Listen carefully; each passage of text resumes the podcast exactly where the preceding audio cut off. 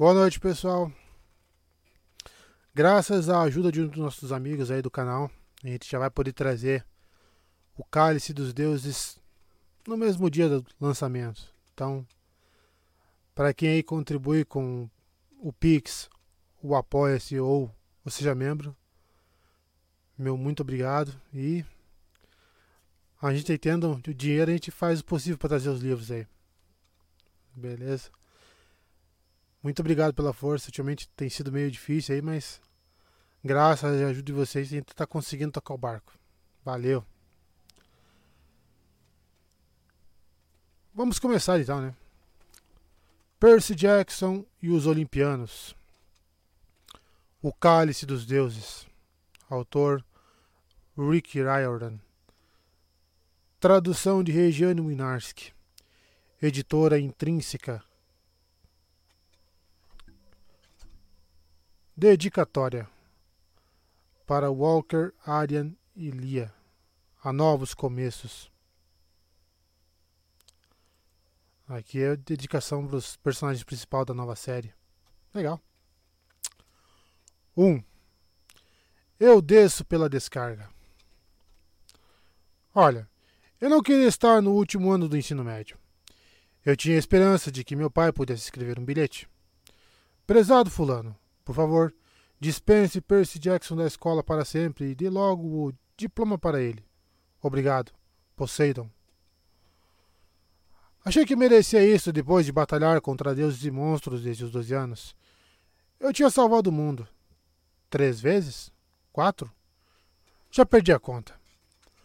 Você não precisa dos detalhes. Nem sei se me lembro de tudo a essa altura. Talvez você esteja pensando: Uau, você é o filho de um deus grego. Deve ser incrível. Mas quer saber a verdade? Na maior parte do tempo, ser um semideus é uma porcaria. Se alguém disser o contrário, é porque está tentando recrutar você para uma missão. Então, lá estava eu, atravessando o corredor em minha primeira manhã, em uma escola nova de ensino médio, mais uma vez. Depois de perder todo o segundo ano por causa de amnésia mágica, longa história. Meus livros estavam quase caindo dos braços e eu não tinha ideia de onde ficava a sala de inglês do terceiro período. Matemática e biologia já tinham fritado meu cérebro. Não sabia como chegaria ao fim do dia. Uma voz chiou no alto-falante. Percy Jackson, por favor, apresente-se na sala da orientadora. Pelo menos nenhum dos alunos me conhecia ainda. Ninguém olhou para mim e riu. Apenas me virei, com um ar meio despreocupado, e segui em direção à ala da administração. A Alternative High School ficava em uma antiga escola de ensino fundamental no Queens, ou seja, são apenas mesas pequeninas e nenhum armário, o que faz a gente ter que carregar todas as nossas coisas de uma aula para outra. Em todos os corredores eu encontrava lembretes alegres da infância na escola. Manchas de tinta de dedo nas paredes, adesivos de unicórnio se soltando dos extintores de incêndio e, de vez em quando, um cheirinho de sucos de frutas e biscoitos. A AHS aceita qualquer um que precise terminar o ensino médio. Não importa se você saiu do reformatório juvenil, se tem dificuldades severas de aprendizagem, ou se por acaso é um semideus muito azarado. Também é a única escola da região de Nova York que me aceitou para o último ano e me ajudou a compensar os créditos que perdi no ano anterior. O lado bom é que tem uma equipe de natação e uma piscina olímpica. Não faço ideia do motivo. E meu padrasto, Paul Bolofis, achou que seria bom para mim. Prometi a ele que ia tentar. Também fiz uma promessa para minha namorada, Annabeth. O plano era eu me formar a tempo de irmos para a faculdade juntos. Não queria decepcioná-la. Pensar nela indo para a Califórnia sem mim me tirava o sono. Encontrei a sala da orientadora, um lugar que, nos velhos tempos, devia ter sido a enfermaria da escola. Deduzi isso a partir de um quadro na parede com um sapo roxo triste com um termômetro na boca. Sr. Jackson, entre. A orientadora o contornou a mesa, pronta para apertar minha mão, até que percebeu que eu estava carregando três mil quilos de livros. Ah, coloque isso aí em qualquer lugar. Por favor, sente-se.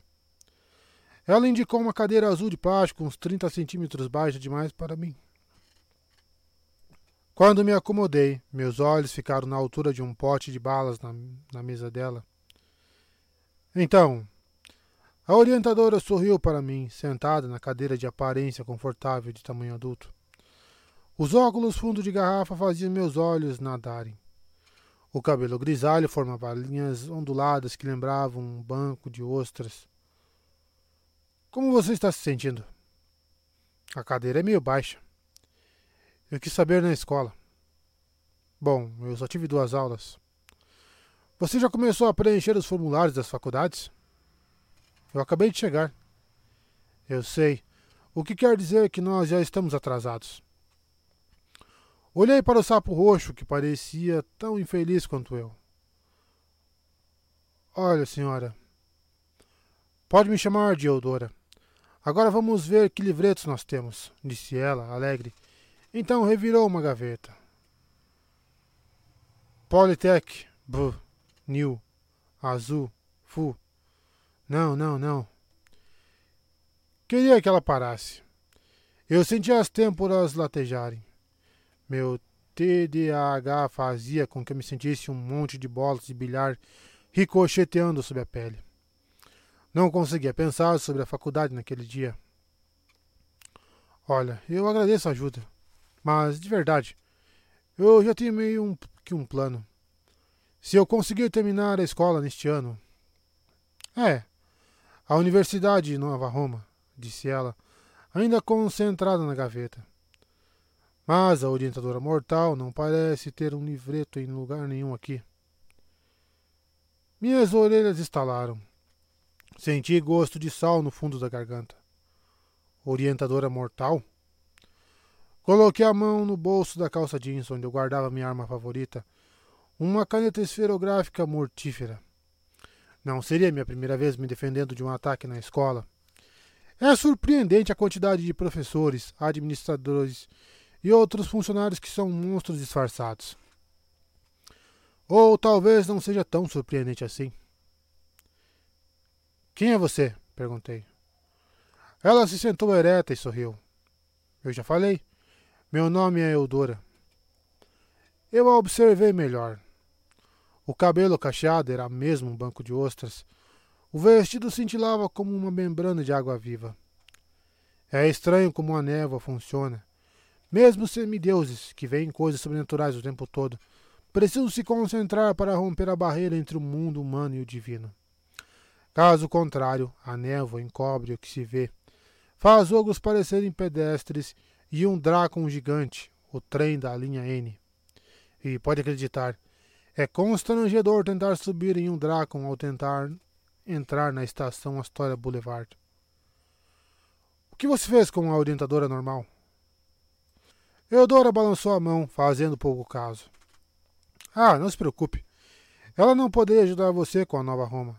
É por isso que eu estou aqui. Algo no tom dela me deixou não muito tranquilo, mas pelo menos não me senti tão ameaçado diretamente.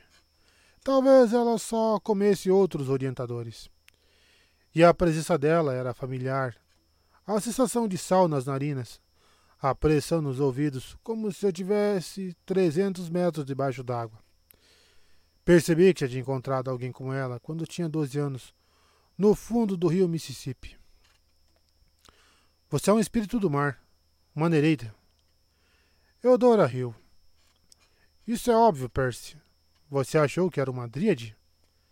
Então, foi meu pai que enviou você? Ela arqueou uma sobrancelha, como se estivesse começando a achar que talvez eu fosse meio lerdo. O estranho é que as pessoas me olham muito com essa expressão. Isso, querido. Poseidon, seu pai? Meu chefe?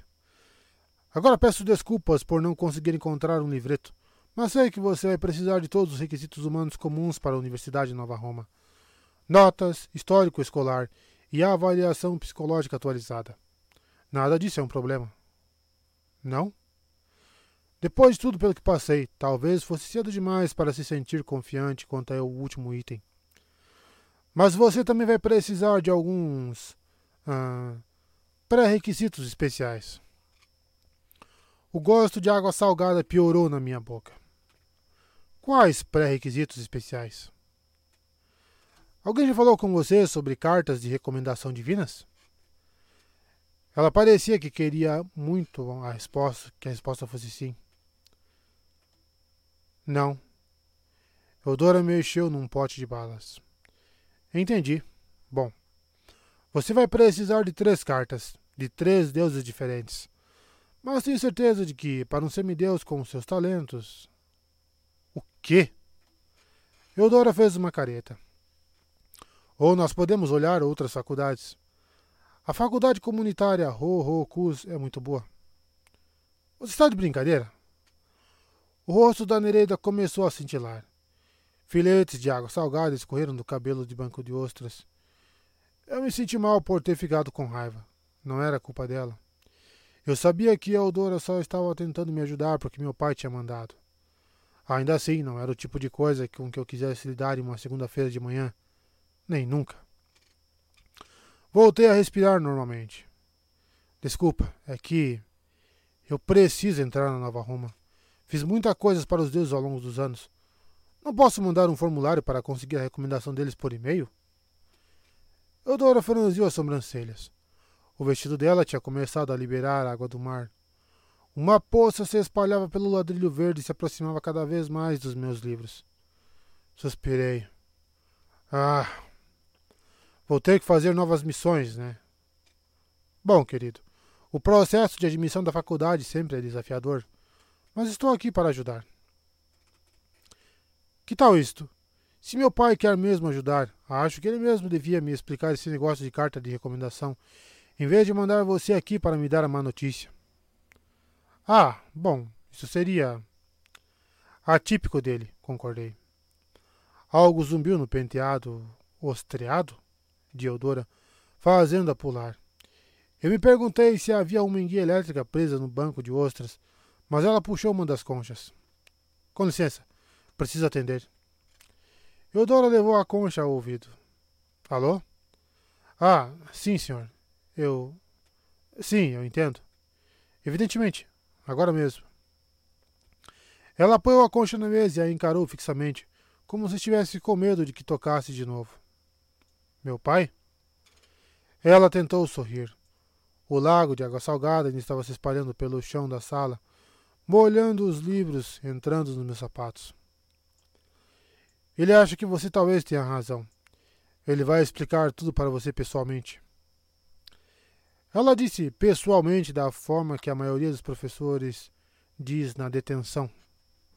Tentei manter a calma, como se eu tivesse vencido uma discussão. Mas meu pai e eu não nos falávamos havia um tempo. Em geral, ele só me levava ao palácio submarino quando uma guerra estava prestes a começar. Eu tinha esperança de que talvez ele me desse uma semana, mais ou menos, para me habituar à escola antes de me convocar. Ótimo, falei. Então, eu posso voltar para a aula? Ah, não, querido. Ele quer dizer agora. Em volta dos meus pés a água girou, formando um redemoinho. Os ladrilhos começaram a rachar e se dissolver. Mas não se preocupe, nós vamos nos ver de novo, disse Eudora. O chão sumiu debaixo da cadeira e eu despenquei um redemoinho forte com um tsunami trovejante.